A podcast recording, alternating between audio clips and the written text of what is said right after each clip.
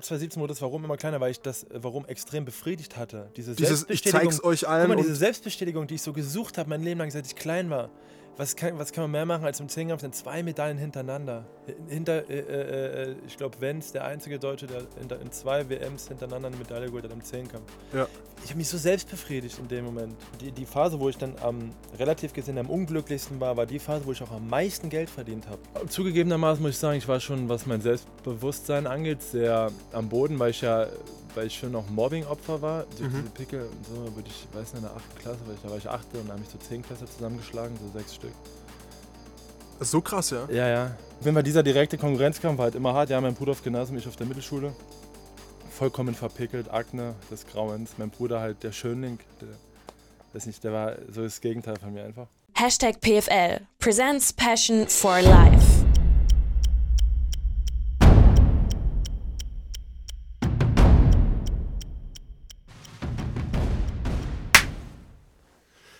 Neue Folge hier am Hashtag PFL Presents Passion for Life Podcast. Ihr kennt das Spiel mittlerweile. Ich sage zu meinem Gast eigentlich nicht viel, äh, außer kurz den Namen.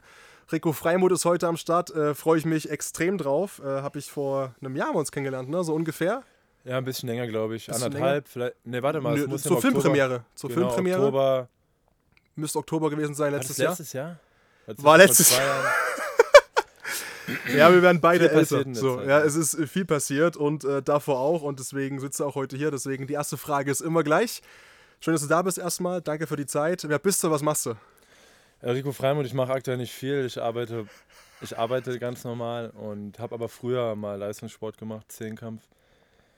Und war da ganz, äh, ganz gut unterwegs. Und jetzt bin ich ein äh, arbeitender, normaler Mensch mit normalen Problemen. Wird normal ein Problem? Waren die Probleme vorher anders? In einer anderen Welt, ja. Ja. War in einer anderen Welt anders. Du warst Zehnkämpfer. Äh, wir haben uns kennengelernt. Jetzt haben wir das angerissen, das Thema. Das können wir ja mal zu Ende bringen. Weil der liebe Patrick, der hier auch das Ganze verantwortet und äh, die Kameraknöpfe immer drückt hier, hat äh, einen Film gedreht über dich und über den Zehnkampf. Und ich weiß noch, über Meldan, Schauspieler hier aus Halle, der hat mich damals angeschrieben und hat zu mir gesagt, Paddy, du machst doch jetzt so Sportmoderator und so, du brauchst ja bestimmt Kontakte oder du bist ja bestimmt, äh, bist ja dafür empfänglich. Ähm, mein Kumpel, der Patrick, hat einen Film gemacht über Zehnkampf. Willst du mitkommen, an, angucken? Ich so, da war ich eigentlich schon am Ja sagen. Und dann meinte er so, ja, über Rico Freimuth. Kennst du den? Ich so, ja, ich so, ja klar kenne ich den. Und ja, der ist auch mit da. Und da habe ich meinen Bruder angesagt, den hast du ja auch kennengelernt, kurz, und äh, sind wir hergefahren. Weil du, und da muss ich aufpassen, dass es halt wirklich äh, nicht so fanmäßig ist, aber das war so die erste Generation Leistungssportler, die ich halt so wahrgenommen habe, so komplett auch w- wissentlich, sage ich mal, war eben die Generation, die dann so zwei, seit 2012, sage ich mal, London mit dabei war und dann ähm, halt da, da einfach Olympia so wirklich das erste Mal komplett verfolgt. 2008 auch schon viel, aber da war ich noch neun, nee, elf war ich. 2,8 warst du 11? Ja, ich war elf. Wie alt warst du, 2008? 20. Ja, muss ja, ja ich bin 88er Jahrgang. Ja. So, und ähm, dachte ich so, krass, den hast du früher immer, im- immer im Fernsehen gesehen. Und dann äh, war ich dann hier in Halle und haben uns kennengelernt und jetzt bist du hier. Ich finde es mega cool, ich freue mich. Ich freue Und mich ja. auch, ich äh, weiß es auch sehr wertzuschätzen. Also Dankeschön, ja. Danke für die Blumen. Ja, ähm, wirklich. Und das Coole ist, äh, beziehungsweise vielleicht kennen sich einige ein bisschen aus, vielleicht haben auch einige den, den, den Film gesehen, das kann äh, ganz gut sein ähm, über dich. Die wissen also, dass du aus einer kompletten Leistungssportfamilie, sage ich mal, kommst. Die erste Frage, die ich immer so gern stelle, ist, wie ging es denn eigentlich los? Also der kleine Rico, wollte der schon immer Zehnkämpfer werden oder war das so der Plan Anfang deines Lebens? Nee, boah, ich habe heute noch keinen Plan, was ich eigentlich machen will. Aber ja, der kleine Rico, es war ist eine lange Story, ja. Deswegen war, glaube ich, der Film auch. Also in dem Film wird halt viel darüber auch erzählt, wie ich groß geworden bin. Ich war auf der Mittelschule. Mein Leben lang mein Bruder. Ich habe einen Zwillingsbruder, der ist sechs Minuten älter. Das ist schon ziemlich, äh, ziemlich wertvolle Größe in der Geschichte, weil halt ein Zwillingsbruder, du hast halt immer den direkten Konkurrenzkampf. Äh, sechs Minuten älter ist jetzt auch halt nicht. Ne? Stimmt die auch? Die, ist es belegt von deinen Nee, Eltern? er ist Oder? äh, am 14. März äh, 88 geboren, 15.30 Uhr und ich 15.36 Uhr, Geil, okay. soweit ich weiß. Ja. Hab's, glaub ich, ich weiß nicht, ob es auf der Geburtsurkunde auch mit äh, Zeit draufsteht, aber ich glaube da nicht, aber naja. auf jeden Fall dieser direkte Konkurrenzkampf war halt immer hart. Ja, mein Bruder auf Gymnasium, ich auf der Mittelschule. vollkommen verpickelt, Akne des Grauens. Mein Bruder halt der Schönling, der, weiß nicht, der war so das Gegenteil von mir einfach. Und äh, auch sportlich, er war dann Basketball-Nationalmannschaft, äh, Basketball hat er angefangen, ist nach Chemnitz auf, aufs Sportinternat und ich hing dann noch in Meisen ab auf der Mittelschule, verpickelt. Was nicht schlimm ist, er sollte mich kotzen die Leute mal an, die dann Leute ärgern, die äh, Pickel oder so Akne haben. Logischerweise, weil ich so groß geworden bin mit Akne. Und äh, dann irgendwann war so der Sport, hatte ich mir dann auch das irgendwie zu Herzen genommen, irgendwie einen Sport zu verfolgen, so wie es mein Bruder gemacht hat. Ne? Und dann bin ich, äh, dann bin ich erst mit, es muss so 14 gewesen sein, darauf gestoßen, dass mein Vater ja Weltklasse Zehnkämpfer war.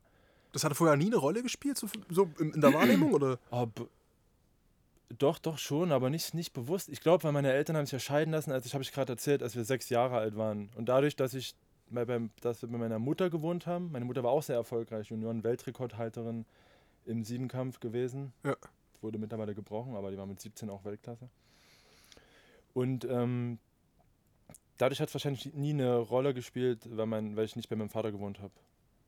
Im Grunde nie, bis ich, ja, bis zu meinem sechsten Lebensjahr, dann Mhm. sind wir weggezogen. Äh, genau. Ja, und dann äh, bin ich halt nach Dresden gegangen. Chemnitz wollte mich, der Schulleiter nicht, weil er meinte, dass es zu spät ist, mit 15 anzufangen. Also Sportschule. Ist zuge genau, ja. zu, äh, Sportschule. Ist zugegebenermaßen auch sehr spät, mit 15 Leistungssport anzufangen. Ja, in vier, aber ich habe vier Jahre später schon eine Medaille bei der U20-Europameisterschaft geholt. Also das Potenzial war scheinbar genetisch auch ein bisschen vorgegeben. Ne? Ja, ja klar, muss und, ja. ähm, und dann ging, wie das so ist im Leben, wenn du dann irgendwie was gefunden hast, wo du auch dich wohlfühlst, gut bist und dann da irgendwie was, so Ziele hast, die du verfolgen kannst, dann verfolgt man das. Ja. So ist es halt im Leben. Ne? Schlimm ist es ja ziellos zu sein. Und so hatte ich da was und dann habe ich mich immer weiter reingesteigert und zum Schluss war das eine echt geile Geschichte für mich persönlich, ja, weil ich da sehr erfolgreich war.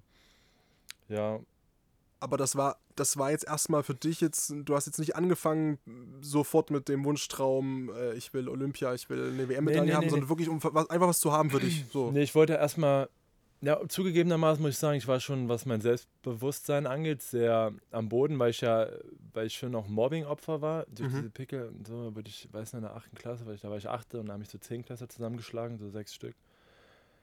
So krass, ja. Ja, ja. Auf Mittelschule war das, das war, das war aber lächerlich. Und als Kind ist nun mal so, Kinder sind nun mal die härtesten zu einem, ja. Und äh, Mhm, Ja. dann war da in, in, also mein Trainer hat das immer so ganz so gesehen. In so Leuten wie mir können dann krasse Träume, können auch krass Psychos sicherlich heranwachsen, ne? So entstehen sicherlich auch Psychos, aber ich habe das Ja. sicherlich dann in dem positiven Weg umgeschlagen und wollte es halt irgendwie allen, ich wollte es allen zeigen, ich habe echt davon geträumt, es allen zu zeigen irgendwann.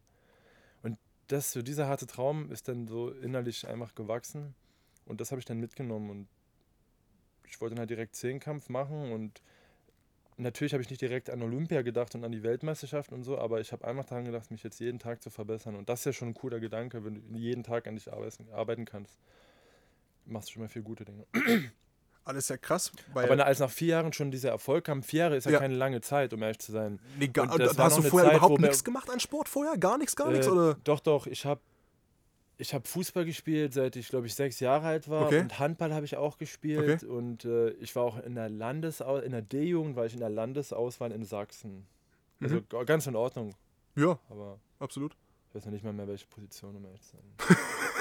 Nein, in der D ist ja unterschiedlich. Der- Wenn du ganz jung bist, da wechselt das ja noch oft hin und her. Da wird ja, noch gesucht. Wo ist er vielleicht, ne? Genau, ist ja, ist ja Stürmer, Abwehrspieler, whatever. Naja, und ähm, irgendwann hatte ich keinen Bock mehr, dass nochmal du bist gut und die anderen sind schlecht und du verlierst halt. Ne? Das ist nervig. Man kann ja auch noch mehr von seinem eigenen Erfolg abhängig sein. Also das Und ist da ja ist so natürlich dieser Teamsportgedanke auch gestört quasi dann. Nee, nicht gestört, das war natürlich cool, aber am Ende hast du wenig prozentualig Anteil an dem Erfolg. Ja. Wenn du mal wirklich Ja. ehrlich bist, ja. Also Weil hast du es auch so gefühlt? Umso mehr? Leute in deinem Team, du, also ist, mit Messi ist eine geile Geschichte, ich habe mich persönlich gefreut, aber natürlich darfst du nicht noch zehn Gurken im Team haben, weil alleine, ne, das wird dann einfach immer schwieriger. Umso mehr Leute im Team sind, umso weniger ist es, umso weniger sind diese Alleinkönner halt oder diese, diese Und die haben ja auch alle Ausnahmekönner für halt wertvoll. gespielt. Und die haben ja auch alle wirklich für ihn gespielt jetzt in dem Fall. Ne? Exakt, da mussten die auch. Mussten die und das wussten die auch, dass sie das müssen, Mhm. dass er dann diese, diese, diese Freigeistigkeit einfach haben kann und ausnutzen Ge- kann. Genau. Ja. Gut. Und äh, auf jeden Fall ist äh, in meiner Sportart ist es halt einfach so gewesen, dass ich natürlich größtenteils dafür auch alleine verantwortlich bin. Wenn ich dann da stehe und verkacke, weiß ich halt, okay, meine Schuld. Und das war mir dann wesentlich angenehmer. Das, ich, was ich voll spannend finde, ist, ich hatte gerade Andreas äh, Wes hier, Mhm. der, der hat gesagt, äh, für ihn war immer das Wichtigste, er hat eben aus diesem Spaß heraus angefangen. Aus diesem, da gab es von außen keinen kein Druck und auch keinen Grund von außen irgendwie anzufangen. Bei dir heißt es andersrum. Also bei dir war Mhm. schon der äußere Faktor extrem maßgebend, dass du angefangen hast mit Ich glaube, es, Leistungssport. gibt tausend verschiedene Gründe, warum man sich in sowas reinsteigern kann. Weil am Ende muss man sich da reinsteigern, weil das ein all day Muss man ein bisschen bekloppt sein? Positiv bekloppt sein?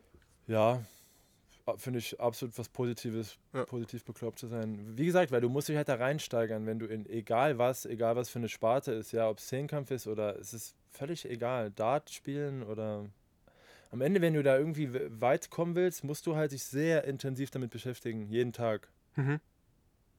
Und das machst du nur, wenn du irgendein Warum hast für dich. Genau, Ja. das machst du eigentlich nur, wenn du wirklich einen harten, eine harte Motivation hast.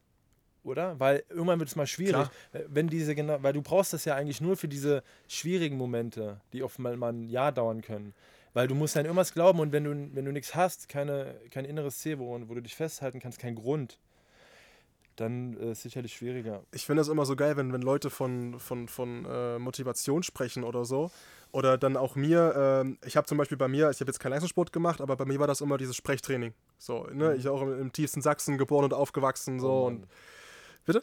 Krass, dass man das nicht mehr hört. Ich habe ja in Sachsen danke. gelebt ewig, Ja. bei Dresden-Meißen. Na, ich, hab, ich bin in äh. Depoldeswalde geboren, bei Dresden. Oh Mann, ja klar.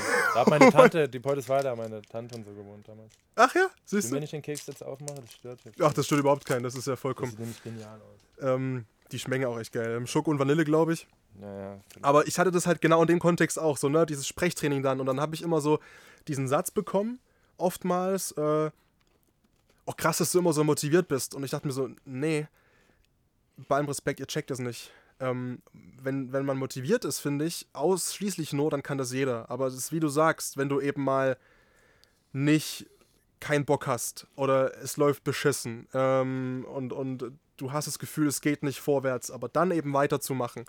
Und das schaffst du nur, wenn du dieses, dieses Warum einfach hast. Und das muss so stark sein, dass es dich halt vielleicht auch, ich weiß nicht, wie es bei dir war, auch teilweise vielleicht ein bisschen, bisschen quält, weil also bei mir, ich kann das nur aus meiner Perspektive sagen, äh, natürlich hat das schon manchmal ganz schön mental abgefuckt. So. Bei mir zumindest. Wie war das bei dir? Ich habe mich immer gefragt, wie es andersrum wäre. Ich habe äh, mir immer gedacht, ich lebe eigentlich das geilste Leben. Ne, überleg mal, ich habe Sport gemacht, bis ich Ja. am Ende, ich bin jetzt 34 und arbeite seit dieses Jahr Februar, arbeite ich in der Arbeitswelt. Ich sag mal einmal, bis 34 Gründe bis ich 34 Jahre alt war, Sport gemacht und dafür Geld bekommen. Geschenk. Aber er arbeitet ist- halt aber auch. Ja, aber das ist ja wirklich, das ist ein, ein Traumleben. Ja. Ab- Und, und so bin ich im Grunde auch, wenn es schwierig war, dann rangegangen. Ey, Ja. wenn, wenn es schwierig war, lag ich halt im Bett und habe halt äh, einen Film geguckt und war traurig. So. Andere müssen 40 Stunden die Woche arbeiten und keine Ahnung, vielleicht noch mehr und haben wen, deutlich weniger Geld. Ich habe ja auch sehr gutes Geld verdient. Das also ist, und, und das im Gesamtpaket, da kann man, gibt es gar keinen Grund, sich überhaupt über irgendwas zu beschweren. Habe dreieinhalb, vier Monate im Jahr andere Länder gesehen.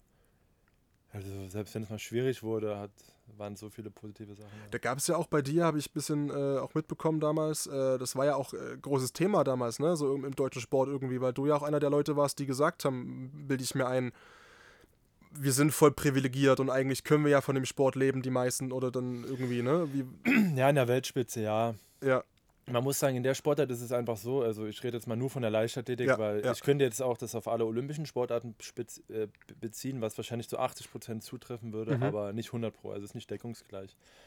In der Leichtathletik ist nun mal so, ähm, im, ist im Grunde ein Akademikersportart, ja, weil die Leute sind ein bisschen darauf angewiesen, nebenbei noch eine Ausbildung zu machen und zu studieren, weil du kriegst bis, sagen wir mal wirklich, bis du international dabei bist, also ich sag mal Teilnahme, Europameisterschaft, mindestens sag mal, ab dem Moment verdienst du mit dem Sport vielleicht im Monat, ab dem Moment, sagen wir mal, 1000 Euro. über die Sporthilfe oder Über, weiß nicht, alles Mögliche. Ist immer schwer zu beurteilen, deutschlandweit. Ich könnte es jetzt für den Standort klar machen und würde sagen, nur vom Standort abhängig kriegst du dann vielleicht so um die 1000 Euro. Mhm, mhm, mhm. Und dann kommen, wenn, dann gibt es halt die Möglichkeiten, Bundespolizei zu sein, Bundeswehr. Ich war Bundeswehr. Darüber kriegt man jetzt ein normales Gehalt. Und dann gibt es individuelle Sponsoren.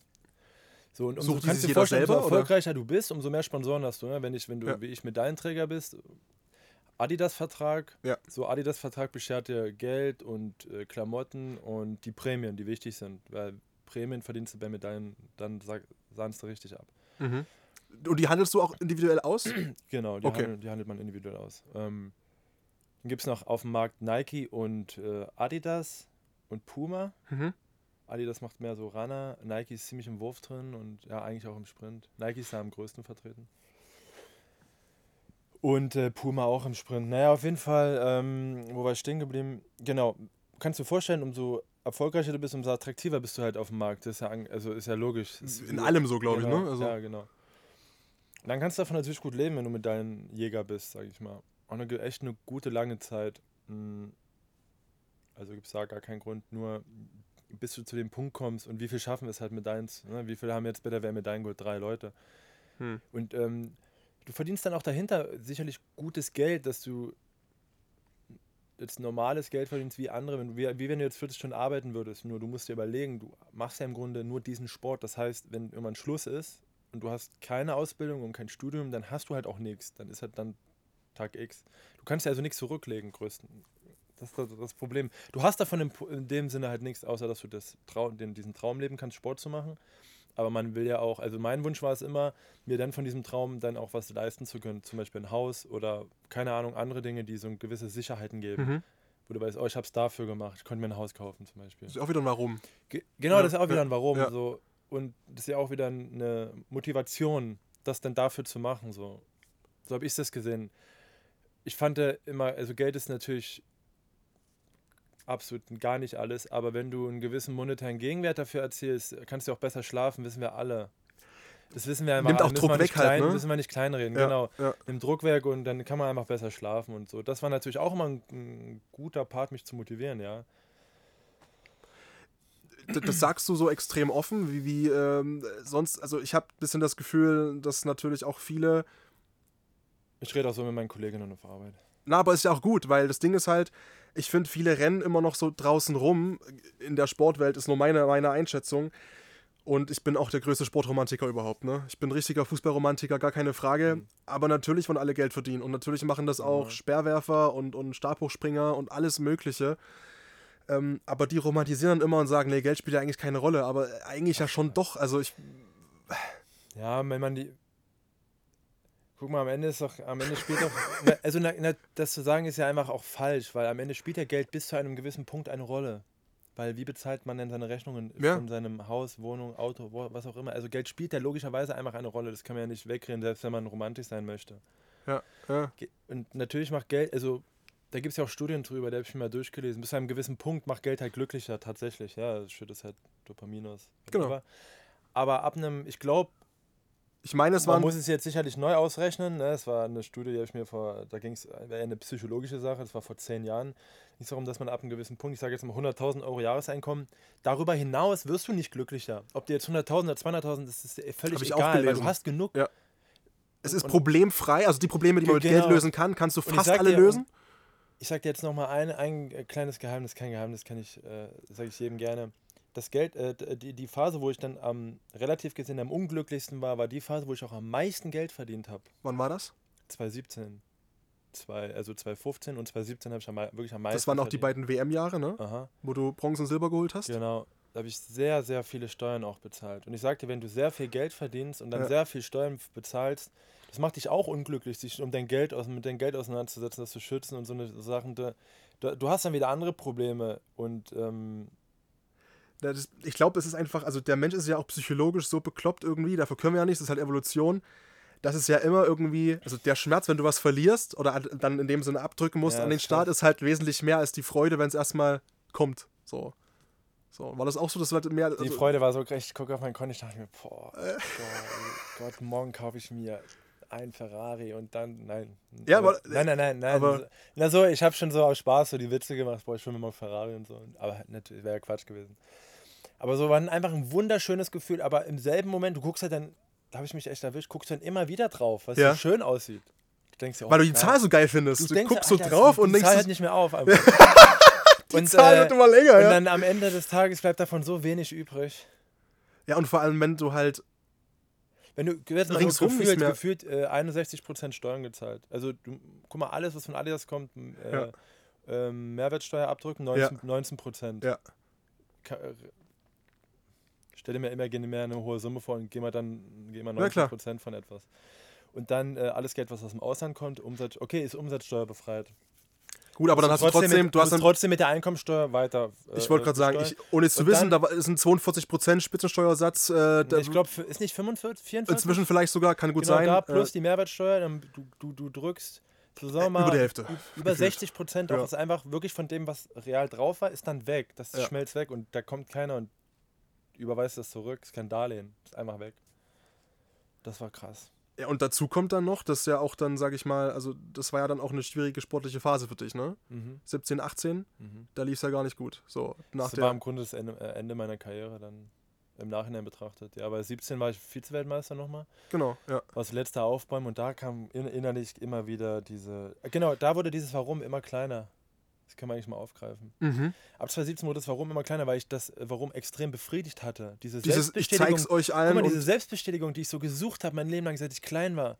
Was kann, was kann man mehr machen als im Zehnkampf? Sind zwei Medaillen hintereinander. Hin- Hinter, äh, äh, äh, ich glaube, Wenz, der einzige Deutsche, der in, in zwei WMs hintereinander eine Medaille geholt hat im Zehnkampf. Ja. Ich habe mich so selbst befriedigt in dem Moment. Und wahrscheinlich geht dann das Warum runter? Und dann hat man da körperliche Probleme, hat da sich ein paar Träume erfüllt und dann wird das Warum, das diese Hunger, dieses Hungrige, wird dann einfach auch logischerweise kleiner und dann ist es nur mal schwieriger, gegen Verletzungen anzukämpfen und so eine Sachen. Ja, und dann und diesen, dieses älter, Niveau und dann zu halten von, von Motivation und von. ja, und das ist auch Disziplin. brutal hart, das Niveau zu halten in der Welt, also in der Weltspitze, in der ich mich bewegt habe. Ja? Also Ja. Ich, mir war im Grunde innerlich bewusst, boah, also in der Weltspitze wird es nichts mehr. Vielleicht komme ich nochmal Top 10.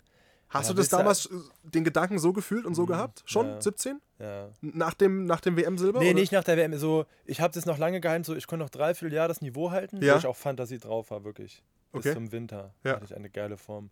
Und dann kam Band, so Bandscheibenprobleme, Mhm. die mich sechs Wochen rausgenommen haben. Ich mal Kreuzheben und auf einmal lag ich auf dem Boden, Boah. musste auf Krücken gehen und dann halt Bandscheibenprobleme. Und, und danach ging das schlagartig. Ich war gefühlt nach dieser Bandscheibenverletzung ein anderer Mensch. Sagst du das jetzt, weil du es jetzt Nee, reflektiert habe ich damals hast? schon oder direkt, du hast ich es habe damals, damals schon schon. zum Kühne gesagt, im, so im, äh, im, im März, ist, im Januar ist das passiert. Nee, Ende Dezember ist die Verletzung passiert.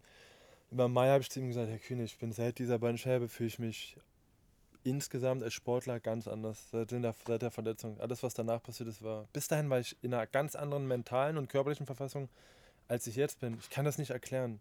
Ist alles anders. Hast du Und ist das, in Ordnung. Ist doch, ist passiert, ist doch in Ordnung. Mein, war halt mein Ende meiner sportlichen Karriere.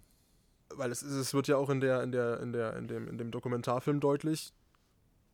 Das sagst du ja auch und ich denke auch, dass das äh, ist so, du bist mit deiner Karriere auch happy. Ja, ja. Also, Total glücklich. so. Mehr als glücklich.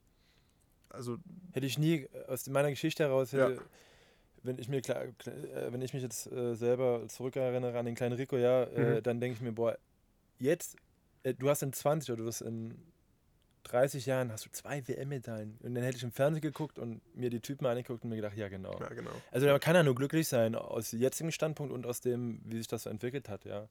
Von daher bin ich eigentlich echt so. Was würdest du dem, mit dem, mit dem Wissen, was du jetzt hast, was würdest, was würdest du dem kleinen Rico jetzt mitgeben? Als Tipp oder als Weisheit? Nichts Sportliches, was Generelles, ja.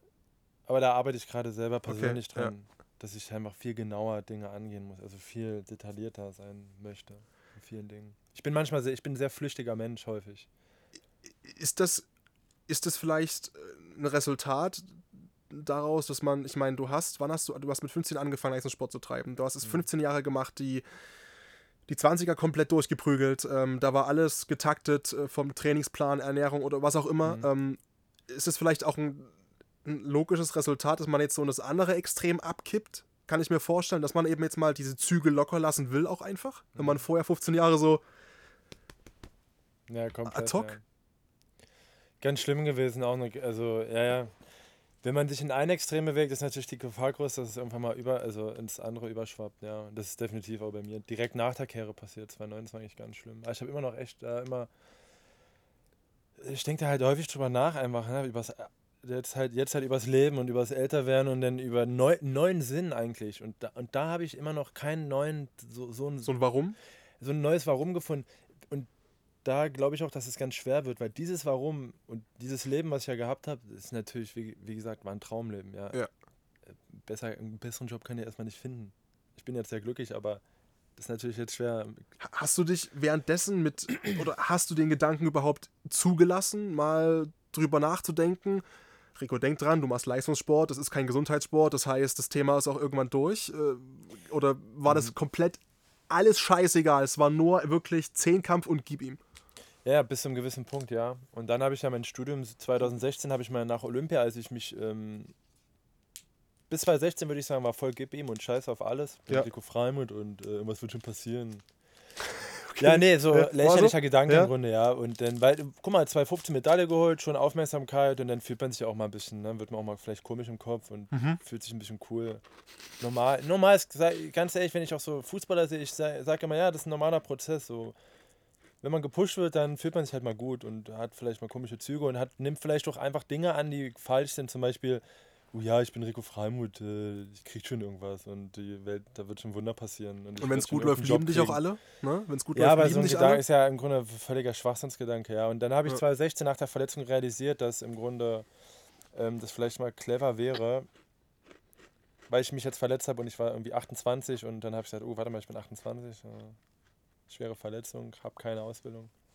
Da habe ich mein Studium angefangen in Merseburg, mein Bachelorstudium, habe das auch beendet, BWL, äh, und bin da echt sehr glücklich drüber. Aber ist das was, was du auch, ähm, keine Ahnung, bei, bei Kollegen siehst, unabhängig vom Zehnkampf oder auch bei anderen Sportarten? Ich meine, im Fußball, das können die meisten bestimmt mit anfangen, dass man da eben, wir können es ja sagen, ein Kylian Mbappé, der einfach ähm, Summen unterschreibt mit Anfang 20, wo ich mich frage, kannst du überhaupt normal im Kopf bleiben? Und wie war denn das, wie war das bei dir? Du bekommst ja eigentlich 15 Jahre, du bist Einzelsportler und bekommst ja quasi 15 Jahre fast immer gesagt oder zumindest von dem internen Umfeld, ey, du bist gut oder du musst es ja auch selbst von dir glauben. Du musst dich ja geil finden. Wenn du dich nicht geil findest, kommst du ja nicht auf das Level, oder nicht? Ja, ja, so ist genau. Das ist ein sehr narzisstischer Gedanke, aber der ist halt, der ist halt definitiv so da, ja. Ja. Weil du selber bist halt das Produkt, was du am Ende verkaufst, ja, und du willst halt die beste Performance raus und dann musst du dich ja natürlich selber ein bisschen cool finden. Das ist absolut logisch. Und finden die ganzen Sportler. Deswegen haben die ja, deswegen haben ja viele Sportler schon so diese Züge, diese arroganten Züge, die man nachvollziehen kann, aber das ist, es kommt auch diese, aus diesem Umfeld heraus, generell auch aus diesem, weiß nicht, ist halt so Sport.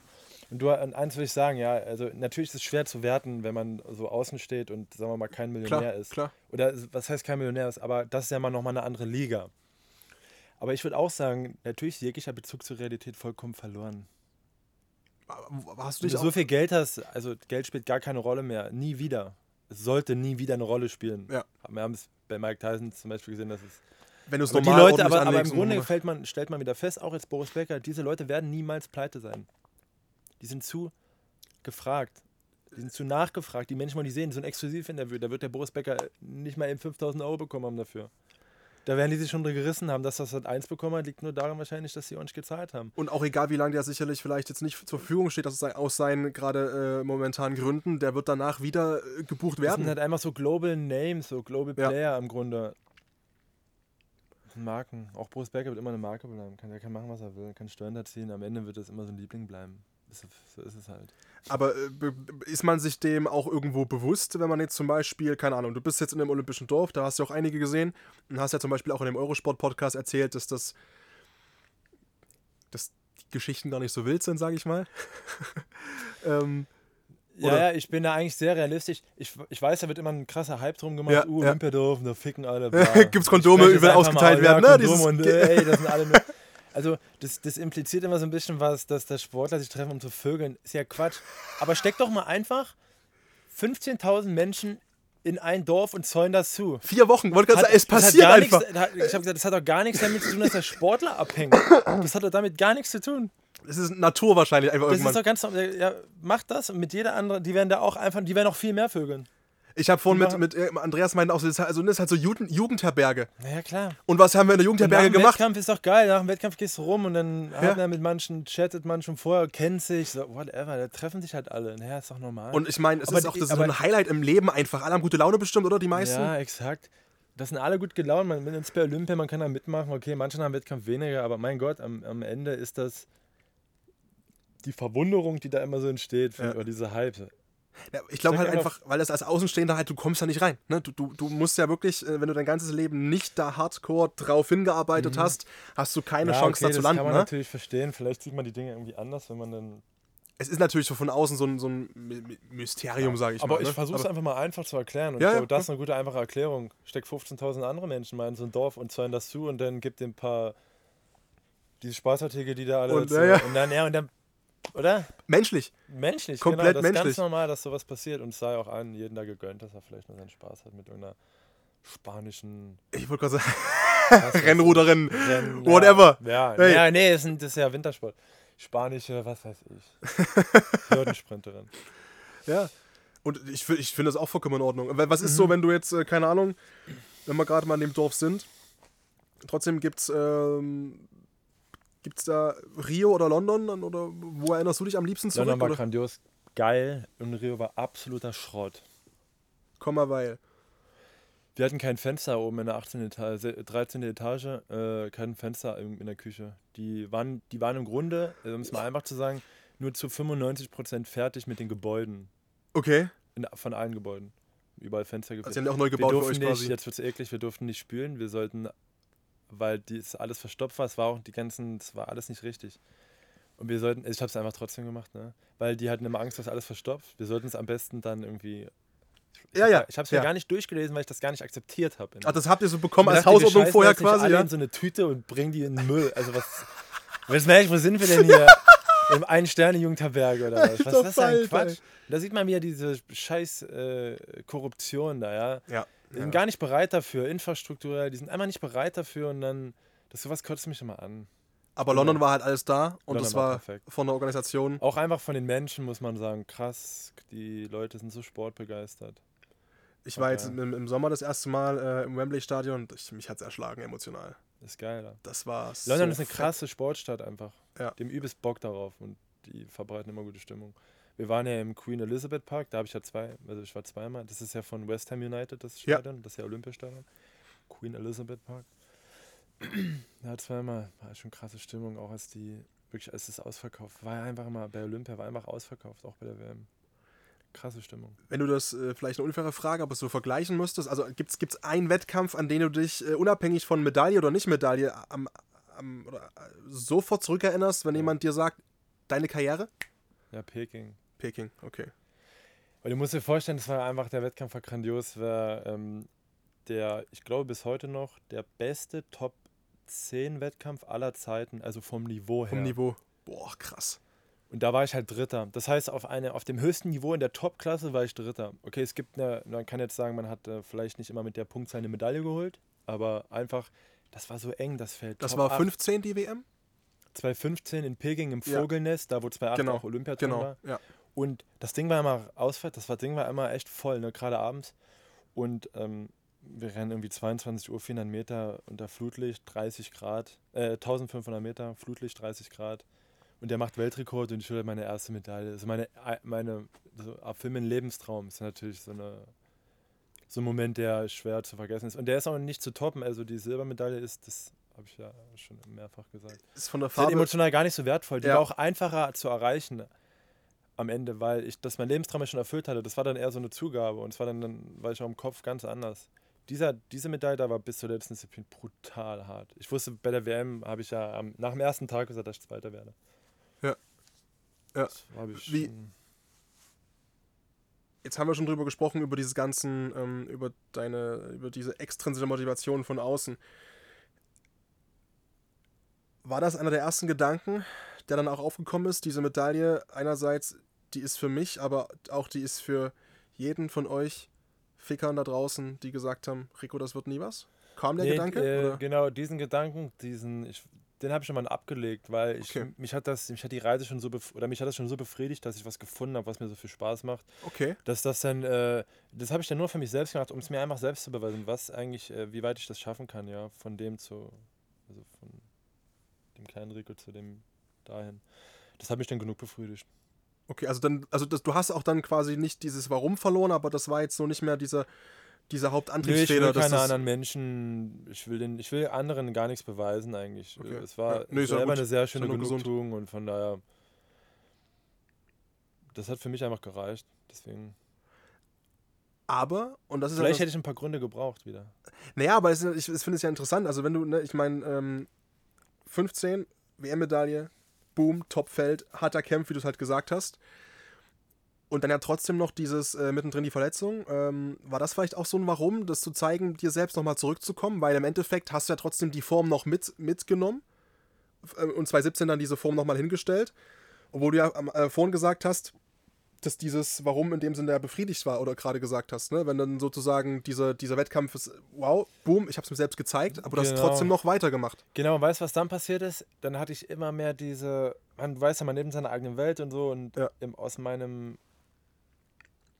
aus so einem Umfeld, also jetzt nicht aus meinem Freundesumfeld, aus so einem Umfeld kam halt immer wieder so, wie das ist, so diese Sprüche, naja, war halt Zufall, war mal so ein Glückswettkampf.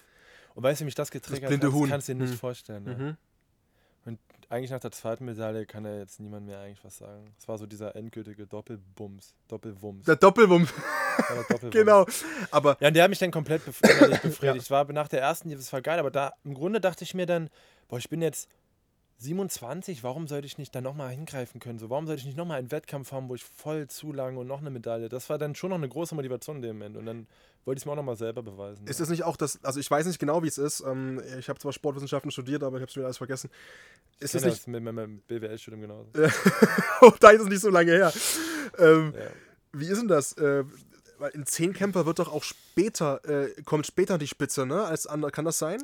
Boah, das ist so schwierig Oder- zu sagen. Wir sehen es jetzt so häufig an. Es gibt, es gibt immer, es ist, es ist sehr individuell, ja. Es Okay. kommt aufs Trainingsalter an. Guck mal, ich bin Niklas Kau, der war jetzt mit 21 Weltmeister, der ist äh, der jüngste Weltmeister aller Zeiten, der ist halt auch sehr weit einfach, ja, der ist sehr früh entwickelt, auch äh, geistig, ein sehr, also sehr korrekter Junge, ich verstehe mich sehr gut mit Ja. ihm. Äh, ist, der ist sehr weit, sehr erwachsen im Kopf.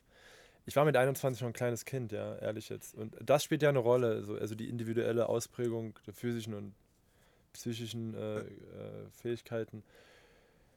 Und dann würde ich dir im Grunde ja recht geben und sagen, in 10 Kämpfer brauchst du eigentlich ein bisschen, um männlich zu werden, um erwachsen zu werden, so 4, Ja. 25 und dann bist du so ein. Gibt es auch Ausnahmen, ja? Und du musst, also zumindest sieht es so aus, das ist ja wirklich auch eine, eine Sportart. Ihr seid alle groß, ne? Und durch Relativ groß, aber mittlerweile die Größe ist nicht mehr, war, war damals ganz, ganz wichtig und es hat immer mehr in Wichtigkeit verloren, weil am Ende ist ja die Sprintfähigkeit das A und O. Äh, wenn du schnell bist, kannst du alles machen. Äh, also natürlich. Also Schnellkraft meinst du, wenn du Die hast. ist keiner in der äh, Weltklasse jetzt unter 1,80. Mhm. Das gibt's nicht. Aber so die kleinsten, auch die wirklich am besten sind, so um die 1,82, 83 sind die schon. Das ist es sogar als, ich würde es nicht als riesig, als groß bezeichnen. Das ist eher okay. Das ist ja normal, würde ich jetzt behaupten, Ja, keine okay. ja Ahnung. gut, ich bin halt 1,95 Fünf- ja, 95? Ja. und ich war halt auch sprintschnell. Und äh, im Zehnkampf würde ich, okay, zu klein ist auf jeden Fall nicht gut, ja, zu groß besser. Aber das A und O ist im Grunde die Sprintfähigkeiten, weil aus, wenn du schnell bist, kannst du, kannst ja überlegen, äh, wenn du schnell über 100 bist, kannst du auch wahrscheinlich besser weit springen, ja, höhere Anlaufgeschwindigkeit. Kugel ist eine Sprint, schnell, äh, eine Sprint, Schnellkraft, Disziplin, äh, Sport, Schnellkraft. ja, ja, ja, ja. Hoch ist eine Schnellkraftdisziplin. 400, okay, Ausdauer, Schnellkraft, Ausdauer, kann man mit an, kann, trainiert man mit über 100er. Hürde ist Schnellkraft, Diskus explosiv, Stab, Schnellkraft, Speer auch und 1005er eine einzige dabei. Also im Grunde, wenn du schnell bist, ist das, äh, das ist schon sehr, sehr wichtig. Jetzt haben wir schon einige Disziplinen aufgezählt. Ihr seid, das wird ja auch immer, oder das, ihr sagt es ja auch selbst, vollkommen zu Recht in meiner Wahrnehmung, das ist die Königsdisziplin, so heißt ja auch der Film über dich. Ähm, natürlich kann ich mir auch vorstellen, dass natürlich auch von der Motorik das eine das andere bedingt, aber wie läuft denn, also wie hast du denn trainiert? Weil du musst ja in zehn Disziplinen wirklich top-notch sein. Und es gibt ja auch, gibt ja auch Kollegen von dir, die sind, obwohl sie noch eine andere Disziplin machen müssen, teilweise, ich habe den Namen nicht im Kopf, gibt ja Weitspringer, die springen ja fast Weitspringerweiten, die äh, nur Weitsprung machen. Ja, ja, das gibt's. Also das muss ja alles, also das ist ja, Das gab es im Zehnkampf schon immer. Das ist, äh, ich war ja auch zum Beispiel 2017 bei der äh, WM äh, über die Hürden. Ich bin Ja. ja 13,63 gerannt, das ist knapp unter Weltrekord im Zehnkampf. Ich war schneller als der deutsche Meister im Hürdenlauf, der mitgefahren ist, also der schnellste Deutsche. Der ist 13,78 gerannt. Und ich wäre damit ins Halbfinale, glaube ich, gerannt. Ja. Dann, äh, oder ins Viertelfinale. Ich weiß nicht, wie viele Läufe die hatten. Also, es gibt immer Ausnahmen und der Simon e äh, der Ehammer dieses Jahr ist ähm, 8 Meter, ist Vize-Weltmeister geworden. Mhm. Zehnkämpfer. Ist Vize-Europameister und Vize-Weltmeister geworden im Weitsprung. Also sowas gab es schon immer. Ähm, witzige Frage, äh, äh, du hast gerade das angesprochen, was wenn man eigentlich, eigentlich so trainiert. Ich trainiere ja aktuell auch äh, mit die äh, Jugend-Zehnkämpfer und Siebenkämpferinnen. Und den habe ich das gestern, wir haben so ein bisschen über, über den Trainingsalter geredet und da habe ich gesagt, ja, Hochsprung muss man nicht trainieren, Weitsprung auch nicht. Das habe ich so leichtfertig gesagt. Aber du musst dir ja vorstellen, ähm, du musst erstmal grundlegend die, ba die Basisfähigkeiten austrainieren. Das heißt, du musst einfach im Schnelligkeitsbereich arbeiten, im Kraftbereich ordentlich arbeiten und die einfach die Belastungssteuerung, dass du halt belastbar bist, ne? Mhm. dass du einfach belastungsfähig bist. So. Das sagt man über Läufe und andere Kreise und äh, Kraftkreise, whatever. Und dann baust du halt die Technikeinheiten an. Ja? Und dann hat ja, dann gibst du mal ein paar Sachen, ganz ehrlich, Hochsprung und Weitsprung muss man im Grunde, reicht einmal die Woche, Hochsprung reicht einmal in zwei Wochen. Dass du die Technik kannst. Weil, weil, weil, weil den, genau, dass du den Anlauf hast, die Technik. Das ist nämlich nur ein Absprung. Boom, das ist ein, das ist ein Ablauf. Das ist nicht hochkomplex. Ähm, und deswegen habe ich da auch nie viel Zeit investiert. Und auch die Guten investieren da nie viel Zeit. Ähm, das ist halt nicht unbedingt notwendig, weil du trainierst dir alle Fähigkeiten, die du für einen Hochsprung brauchst, über das Training, was du machst, über die, was Ja. ich gerade beschrieben habe. Ja. Über, das heißt, die Fähigkeiten sind dann da. Du musst im, gerade im höheren Alter, wenn du im Jugendbereich musst du sicherlich das öfter noch trainieren, um die Techniken ein bisschen zu lernen, aber im, im älteren Bereich, die sind ja sehr gefestigt, die Techniken. Das heißt, ich muss fit sein, schnell sein, austrainiert sein und dann mache ich ein paar Hochsprungeinheiten und dann steht die, dann steht die diese Disziplin. Und im Weitsprung ist es so ähnlich. Dann übe ich halt die Anlaufgeschwindigkeiten beim Anlauf und die letzten sechs Schritte, die wichtig sind. okay. Aber die Anlauf, das, das kommt halt über das, die Anlaufgestaltung ist halt eine, äh, äh, ist halt ein Attribut, was ich über den Sprint ja eh abdecke, über, ein, über das Sprinttraining, weil das ist ja reine Sprinten. Ja. Von daher deckt sich da viel mit dem, mit dem generellen Training einfach gut ab.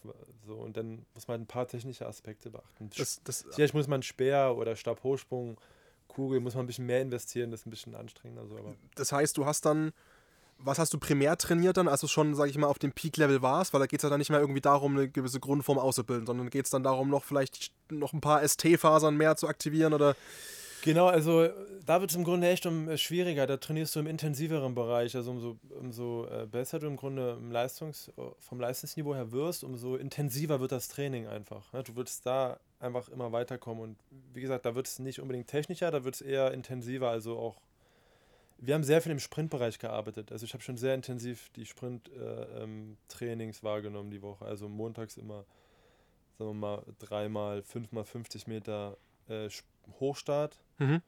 immer mit einer Minute Gehpause und fünf Minuten oder zehn Minuten Serienpause. Dann ähm, waren dienstags nochmal Läufe drauf, vielleicht sowas wie 5x200, 5x300. Und donnerstags nochmal Zugwiderstandsläufe, Sprints, Also also, mit, viel mit 20 lauflastig. Kilo hinten dran oder Ja. 10 Kilo oder 5 Kilo, halt Sprints auch. Also auch alle Sprints und das ist halt neurologisch sehr anstrengend. Sprints sind neurologisch extrem Ja. ermüdend. Das merkt man gar nicht. Das merkt man erst abends, wenn man im Bett ist man, oder am nächsten Tag. Man kann sich motorisch nicht so gut ansteuern. Also die Sprinteinheiten sind sehr ermüdend, sehr neurologisch sehr ermüdend. So, die habe ich immer sehr genossen und äh, äh, die waren auch meine wichtigsten Einheiten im Kopf.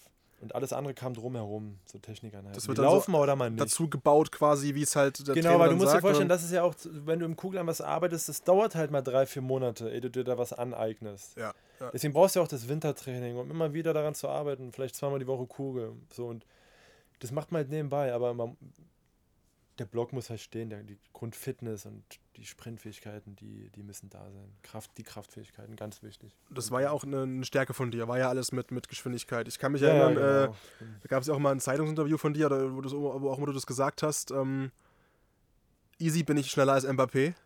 Das stand Ja. überall dick geschrieben und äh, es sind ja auch andere, also Grund Aber du, also- diese, diese, diese Diskussion ist eh schwachsinnig, die ist vollkommener Schwachsinn. Ja, weil einfach, du- es ist einfach so, dass jeder normal Leichtathlet schneller als der beste Fußball der Welt ist. Der, also, oder der schnellste auch, Fußball klar. der Welt ist einfach so. Mbappé ist wahrscheinlich mit der schnellste, ich glaube, eines der schnellsten. Ich kenne auch seine 30 Meter Hochstartzeiten, äh, nicht Hochstart, doch, ich glaube Hochstart. Die sind auch sehr gut. Aber die sind noch lange nicht da, wo, wo gute Sprinter sind oder ich war. ja, und das ist ja auch Und- normal. und das ist also auch gar nicht das, was die- Richtig.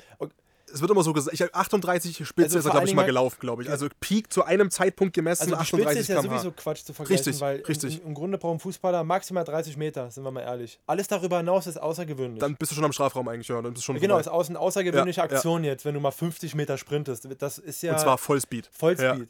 Das brauchen Und die gerade auch gar halt nicht. und Deswegen ist die Diskussion so schwachsinnig. Nur wenn Ja. ich einen Fußballer höre, der immer sagt, "Hö, der Werner ist schneller als der, sage ich mal, also wie blöd bist du eigentlich? das zu glauben ist doch einfach nur so. Warum sollte er denn schneller sein als einer, der das beruflich macht, der wirklich nur sprintet? Nur weil der Millionen verdient, ist der nicht automatisch besser in allem, was jeder andere Sportler macht. Das ist auch ein bisschen respektlos den Leichtathleten gegenüber. Hast du das Gefühl, dass das teilweise so, so in den Köpfen drin ist?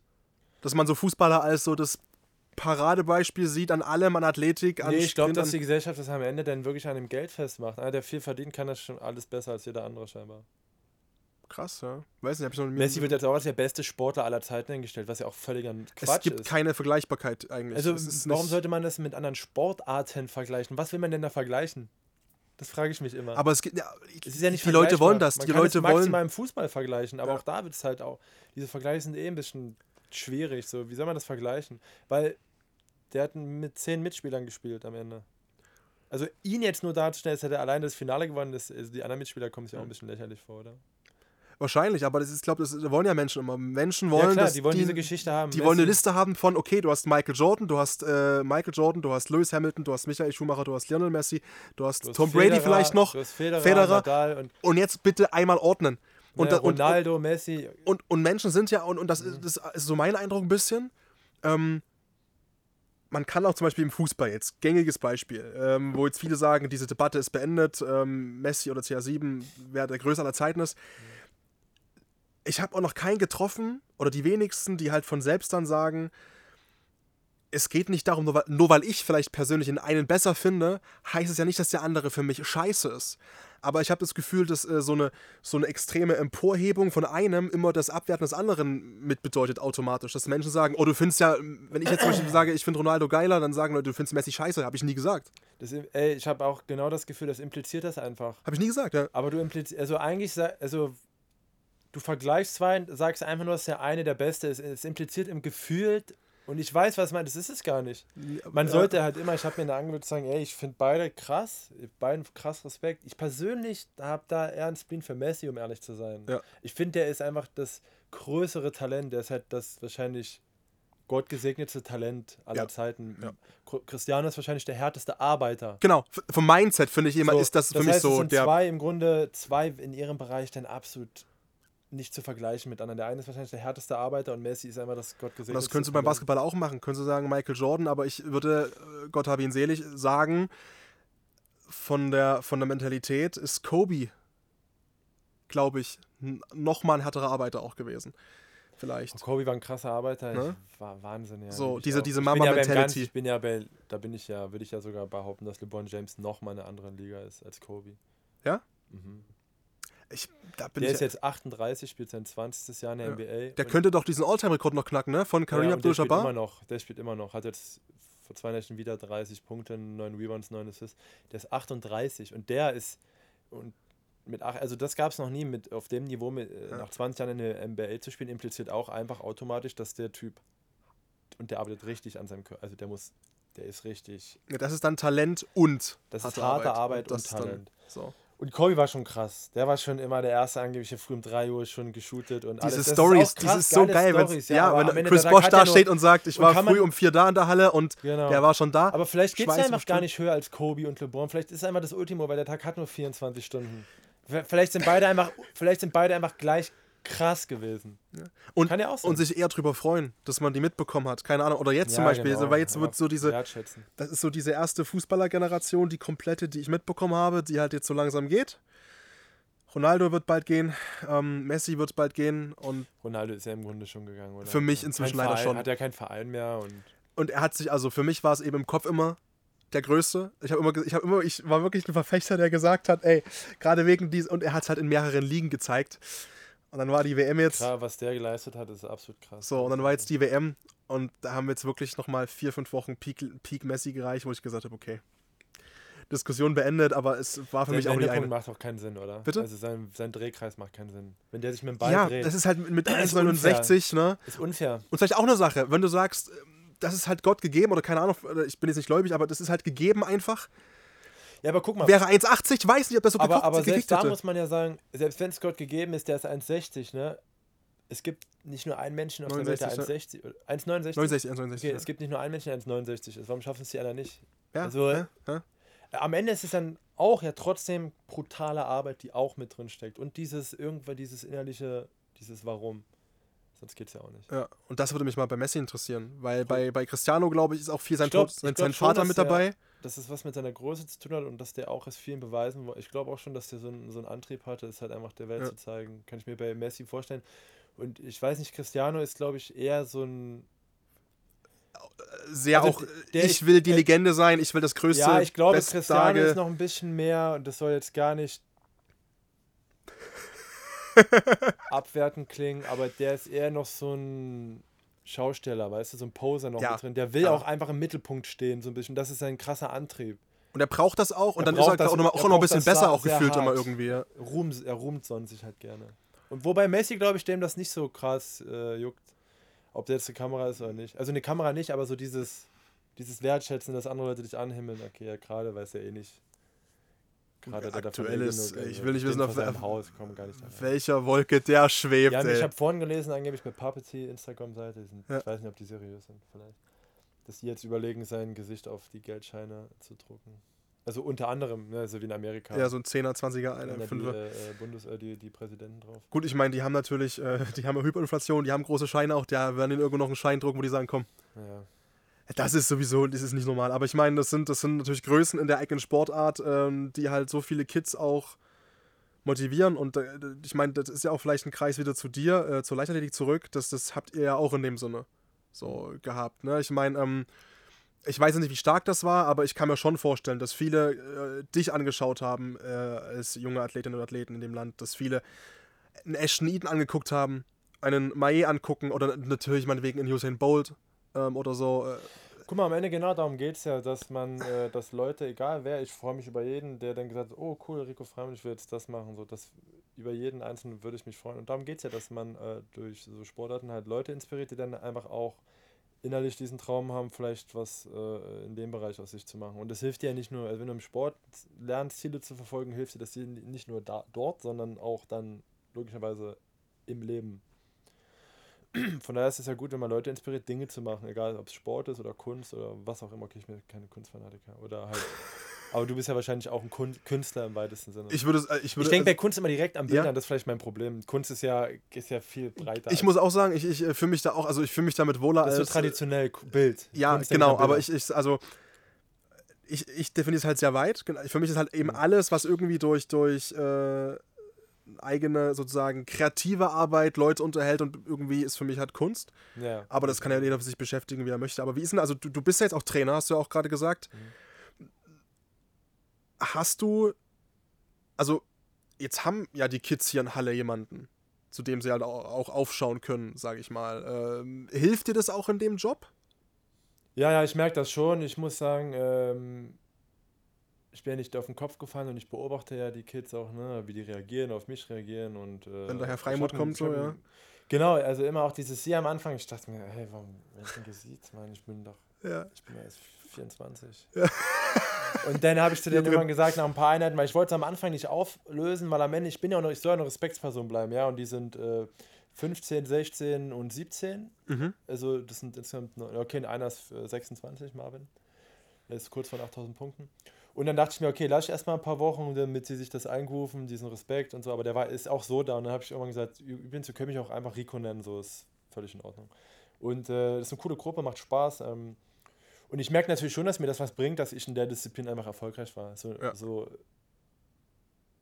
mein, Sta also mein Standing ist natürlich was anderes, auch wenn ich das erkläre. Ich habe es auch selber gemacht. Das merke ich natürlich einfach schon, weil am Ende, ich kenne das ja selber als, äh, wenn, ich war selber ja wie, ewig Athlet und jetzt als Trainer stehst du auf der anderen Seite und man fragt sich natürlich auch selber schon, wenn ein Athlet was nicht versteht, wie der Athlet dich hinterfragt, sich hinterfragt. Mhm. Weißt du, wie du selber auch in der Kritik stehen kannst, wenn du sagst, boah, warum erklärt das mir falsch? Und das natürlich hilft mir in dem Moment, weil ich mir denke, okay, ich habe ich habe das jahrelang selber gemacht und äh, dann versuche ich mal direkt die Kommunikation zu suchen mit den Athleten, wenn ich sowas merke, damit da auch nichts. Das ist, Ist auf jeden Fall was anderes, aber es passt schon. Also, Na, klar ist was anderes, also weil das ist ja auch ich das. merke, dass mir auf jeden Fall das was hilft, dass ich erfolgreich bin. Okay. Weil das, das ist ja genau das, was auch, in, glaube ich, in jeder Sportart einfach äh, wichtig ist. Das sieht man ja ähm, wirklich überall. Dass nur weil du ein stabiler Athlet warst und gut unterwegs warst, nicht automatisch auch ein guter, guter Trainer bist. Äh, Ja, ja, das ist richtig. Ja. ja, du musst die Dinge ja irgendwie erklären können und halt, Ja. äh, ich glaube, am Ende ist so ein empathischer Umgang mit den, mit den, mit den Menschen, mit denen man zusammenarbeitet, der wichtig. Das ist ja überall der Erfolg. Ich habe immer gelesen, 90 Prozent, das war eine krasse Zahl, oder noch höher. 90 Prozent der Leute sitzen in dem Beruf nicht wegen ihren Fähigkeiten, sondern wegen ihren empathischen, also wegen ihren Soft. Wegen diesen sozialen, sozialen Fähigkeiten. Genau, weil die halt so sind, wie sie sind. Ja. Ja, und ja, es, Und in dem Beruf ist es natürlich ein bisschen, wäre es schädlich, ja, da muss man das können ähm, äh, und äh, also da muss man auf jeden Fall diese empathischen Fähigkeiten mitbringen, weil du musst es ja erklären können. Ich merke manchmal, ich habe es gestern wieder gemerkt mit, mit dem einen Jungen, muss ich ja den Namen nicht sagen, nee, dass er das halt echt gezweifelt hat, ja, und ich habe das, ich kenne das und ich habe gesagt, ey, was, verzweifel nicht, das, das wird schon. Du- Du hast jetzt einfach noch ein Verständnisproblem, du kriegst das hin, deswegen haben wir auch diese Übung gerade nochmal wiederholt, damit du das, weil der versteht das, ich sag, der, du verstehst das auch. Lass dich jetzt mal nicht verrückt machen, ich kenne das, das dauert einfach manchmal zwei Wochen, drei Wochen, vier Wochen, aber bitte Fläche und geh jetzt äh, gut gelernt nach Hause, das kriegst du alles hin. Weil ich kenne das ja, man zieht sich dann runter und das ist, glaube ich, auch ein Teil, einfach ordentlich mit denen zu reden, dass die motiviert bleiben, weil die nehmen es ja schon zu Herzen, was ja auf der anderen Seite auch gut ist, weil wer Ja. was zu Herzen nimmt, der will das auch Wenn es dir egal wäre, wäre scheiße. Genau so. Und ähm, ich frage auch immer, habt ihr es verstanden? Wirklich? Wisst ihr, was ich Mhm. meine? Wenn ich fragt nach, was ihr. Dann kommen auch viele Fragen und das ist gut. Und die sind auch aufmerksam und hören zu und. Das ist schon alles, das passt schon. Inwiefern äh, bist du da bist du da auch Psychologe mit? Kommen die auch mit, mit äh, so, ich sag mal, privaten Problemen? Schwieriges Alter, 15, 16, 17, da kommt so Also- viel mit dazu, ähm, wo die auch dann sagen, oh, meine Leistung, das äh, ist gerade scheiße, aber bei mir ist auch, oder wo du auch weißt, vielleicht im Hintergrund, da ist gerade vielleicht privat schwierig, die Schule läuft nicht so gut. Äh, ist, bist du da auch so eine Ansprechperson so? Weil du das ja Also- auch erlebt hast. Ne? Genau, also ich habe auch in meinem Leben gelernt, und das merke ich jetzt, du bist als Trainer immer Psychologe, bis zu dem Punkt, bis es, wie es der Athlet zulässt. Ja. Also Okay. wenn jetzt, äh, du bist, ich bin Ansprechpartner, natürlich, wenn sie Probleme haben, wenn sie mit mir darüber reden möchten. Ja. Wenn sie mit mir nicht darüber reden möchten, dann ist es völlig in Ordnung. Und ähm, wenn ich merke, dass es einem irgendwie, dass, dass er einen Kopf voll hat, nicht ansprechbar ist, man kriegt ja mit, ist vielleicht mit sich selber beschäftigt. Gehe ich, ich versuche das immer unter vier Augen zu klären. Ich gehe mal hin und frage, ist, es- ist alles okay bei dir? Ja, du, ist Stress, kannst dich nicht konzentrieren? So. Und dann versuche ich einmal im Gespräch rauszufinden, was los ist. Und das klappt eigentlich immer gut. Wie wichtig war das äh, in, in, in, in, in deiner aktiven Karriere, jemanden zum Reden zu haben? Ja, schon wichtig. Ich habe ja dann quasi Bonzo installiert. Bonzo, mein Wurftrainer aus Potsdam. Kenne mich seit ich zwei Tage alt bin. Ähm, der hat dann meine Würfe übernommen, war dann Teil des Trainerteams und äh, mit ihm habe ich halt mich quasi über die Sachen ausgetauscht, über die ich mich austauschen wollte und natürlich mit Michael Schrader. Hm. Das waren so meine Ansprechpersonen. Pers äh. Und äh, auch bis zu einem gewissen Punkt mein Vater. Das ist schon wichtig. Ich finde das gar nicht so wichtig nur als Sportler, sondern am Ende, guck mal, wenn du jetzt Probleme hast, also jeder geht damit ander, anders um, aber man, es ist ja, also ich habe gelernt, dass es nicht schlecht ist, wenn man die Probleme einfach tauscht mit jemandem, Ja. dem man, dem man jetzt vielleicht vertraut oder mag und äh, einfach nur, einfach nur das mal auszusprechen und so eine Meinung von einem anderen zu haben oder einfach mal ein gutes Wort oder ein Tipp, äh, das kann schon total befreien, ja. Und von daher, das reicht ja, das reicht ja meistens schon. ist gar nicht immer dieses Aushören auf der Couch und über, sondern manchmal einfach nur, ey, wie siehst du das jetzt mal? Ich fühle mich. Und dann einfach mal ein cooles Gespräch, dauert eine Minute me- meistens. Und dann geht es einem schon Ja, wieder besser. Es muss raus. Ich habe das auch. Ich habe dann, also ich kann auch, es ist ja für mich auch kein Problem drüber zu sprechen. Äh, ich war auch von, von 2020 bis jetzt äh, den Sommer beim, beim Psychologen, äh, weil ich es auch, also mir das auch gut getan hat, unabhängig davon, das mit Freunden und Verwandten zu besprechen, so. Ähm, dieses einfach, ich wollte teilweise gar keine Antwort haben. Ich wollte einfach mich irgendwo hinsetzen, auf, eine, auf einen Sessel und habe dann, ich weiß noch, wie ich jemand dann gesagt habe, meiner Psychologin, wenn ich so, so extremst volle Wochen hatte, gesagt, Frau Friedrich, Sie sind erstmal ruhig, nach dreiviertel Stunde, ich erzähl erstmal. Dann hat die wirklich, ich sag ganz platt, hat sie wirklich äh, teilweise fast eine Stunde da gesessen, die Schnauze gehalten, nichts gesagt und danach war ich eigentlich so, gut, ich kann wieder gehen. Das einfach halt rauszulassen. Das Ja, war halt so, weiß und, und, das ist Mhm. extremst befreiend. Und ich kann mir das natürlich nur im entferntesten vorstellen, wenn man das jetzt als Leistungssportler auch hat und über, über 15 Jahre. Also, Nee, ist immer dasselbe. Ich inwiefern? Es ist psychologisch immer dasselbe Prinzip. Okay. Es ändert sich ja nichts, außer dass vielleicht die Dinge schlimmer oder weniger schlimm Okay. sind, über die man sich halt mal Ja. austauscht. So. Aber ähm, die Probleme sind halt andere. Es ist halt anderer Druck, aber am Ende ist immer dasselbe Prinzip, weißt du? Geht das, geht das, ähm, das sind ja alles Menschen. Ist ja, mal, ist ja auch immer der Druck, den man sich selber macht. Ja, mir macht ja im Grunde niemand Druck. Du weißt doch selber, wie es ist, Ja, wenn man sagt, ja. oh, ich habe so viel Druck versprüht. Ich muss, Dann Scheiß, ist ja nicht, weil einer draußen sagt, oh, ich gebe dir jetzt Druck, weil du bist, Mhm. du musst da, sondern das ist ja, du weißt doch selber, diese eigene Erwartungshaltung. Wir Menschen sind unser eigener größter Kritiker Gegner und auch. Gegner, ja. ja. Und wer macht sich am meisten Gedanken über dich als du? ja. Und über mich als ich, so logisch. Und darum geht es ja im Kern immer. Und ob ich als Leistungssportler Weltklasse bin oder einen, O- einen 24-Stunden-Job bei Edeka habe, das Prinzip ist immer dasselbe. So, ich, wir, wir haben Probleme und die müssen wir lösen und dann geht es halt darum, wie man dorthin kommt. Jetzt ohne Namen Und- zu nennen, ähm, vielleicht, wenn ich kurz umgrätschen darf. Trau mich weg. Du hast ja auch, du hast ja eben auch so viele Wettkämpfe erlebt und auch in, de, in, de, in dem Film wird ja deutlich dieser Zehnkampfhaufen, dass ihr eben zwar einerseits Konkurrenten seid, aber andererseits eine, eine, Big Family einfach und euch unterstützt, euch Tipps gebt, während dem Wettkampf auch teilweise, hier, nimm mal den Arm dahin und mach mal da ein bisschen und den Schritt mal, da holst du noch einen Meter raus vielleicht. Ähm, das heißt ja auch einfach, ne, ich meine, dass, dass jeder Sportler und jede Sportlerin so einem unglaublichen Druck ausgesetzt ist. Ja, ja. Ja, jeder macht sich selber ja diesen Druck, logischerweise. Weil jeder hat sein eigenes Warum, ja, und man will das halt extrem befriedigen. Und ich habe zum Schluss immer gesagt beim Wettkampf äh, zu Micha, und wir haben es auch, also wir haben es uns gegenseitig immer so gesagt und auch so empfunden, jetzt gewinnt heute hier der, also das sind die vorne, die es auch am meisten wollen. Weißt du, was ich damit meine? Es sind viele auf gleichem Niveau, es sind vielleicht acht Leute auf ähnlichem Niveau, aber warum einer Dritter wird und der andere Achter, ist ma manchmal so ein Unterschied zwischen dieser innere, dieses, du willst einfach Dieses 5%, beißen können, man, der Schweinehund, einfach, dieses- warum ja. auch immer mehr, das Warum ist einfach größer, so, oder keine Ahnung. Darum Und das ist, Schluss ist auch teilweise, glaube ich, nicht steuerbar. Weil ich Ja. glaube, jeder, also jeder hat doch bestimmt für sich trotzdem am Wettkampftag das Gefühl von, boah, keiner will es heute so wie ich. Oder? Ja, es sollte so sein, am besten, ja. Aber und dann, und dann entscheidet natürlich, also am besten jeder hat genau diesen selben inneren äh, Druck und dieses selbe harte Warum. Und keiner will es mehr. Aber dann kommen natürlich individuelle Qualitäten dazu, ja. Der eine Hm, ist halt dann immer schneller und kann besser. Ist halt dann so. äh, Also ich habe auch mal gesagt, ich bin jetzt halt nun mal hier nicht das größte Talent. Ja, gibt es immer ein größeres Talent. Und dann gibt es immer noch ein größeres Talent. Und so ist es ja nur mal am Ende. Ich kann mir dann, am, am Grunde muss ich immer sagen, ja, wenn ich hier mein Bestes gegeben habe und ich kann mir nichts vorwerfen, dann ist ja alles gut. Würdest du sagen, dass du, auch weil du ja so spät angefangen hast, dass du also definitiv der war mit der, mit der Dreckfressmentalität der Arbeiter, der, der Erfolg Knipper, der arbeitet, oder war schon auch was mitgegeben von, von zu Hause, Nee, also ich habe mich schon immer ein bisschen so dazwischen gesehen, weil ich hatte natürlich auch immer, da ich im Freimut war, mein Vater ist immer noch, ich bin ja der zweitbeste Zehnkämpfer in der Familie. Ne? Wir hatten nur zwei Zehnkämpfer. Mein Vater ist ja der zweitbeste Zehnkämpfer aller Zeiten in Deutschland. Immer noch. Und äh, dadurch habe ich natürlich auch sicherlich genetisch was mitbekommen. Meine Mutti Junioren Weltrekordhalterin. Also das hat mir natürlich gewisse Vorteile auch gebracht, ja, dass ich Sohn von so einem Eltern bin.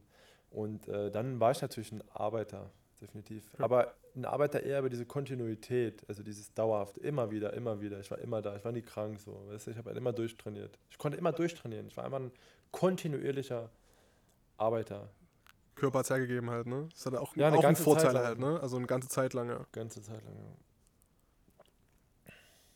Dann sind wir am Ende. Ich kann nur ganz Schade, dass die. Zeit mit dir, wenn die schön ist, geht dir Danke.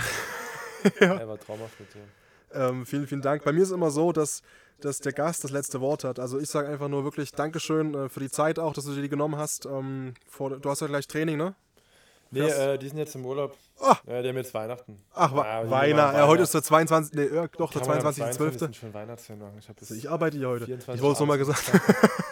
Ja, ich habe auch tatsächlich Urlaub. Ab heute Urlaub, der Herr Freimuth.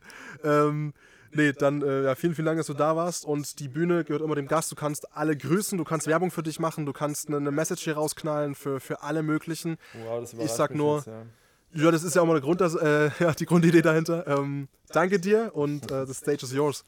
Ja, okay, dann ähm, wünsche ich auf jeden Fall, ich hoffe, ihr habt alle Spaß gehabt, äh, ein bisschen einen Einblick in mein Leben bekommen und auch in dein, ja. Und ich wünsche euch einfach nur alles Gute, bleibt stark zu euch selber, sagt öfter mal Nein zu dem bösen Inneren euch. Und ja, wünsche euch frohe Weihnachten und einen guten Rutsch ins neue Jahr. Ich werde jetzt auch die Zeit genießen bis ins neue Jahr und am zweiten dann wieder mein Gehirn einschalten. Und äh, bis dahin viel Spaß, alles Gute.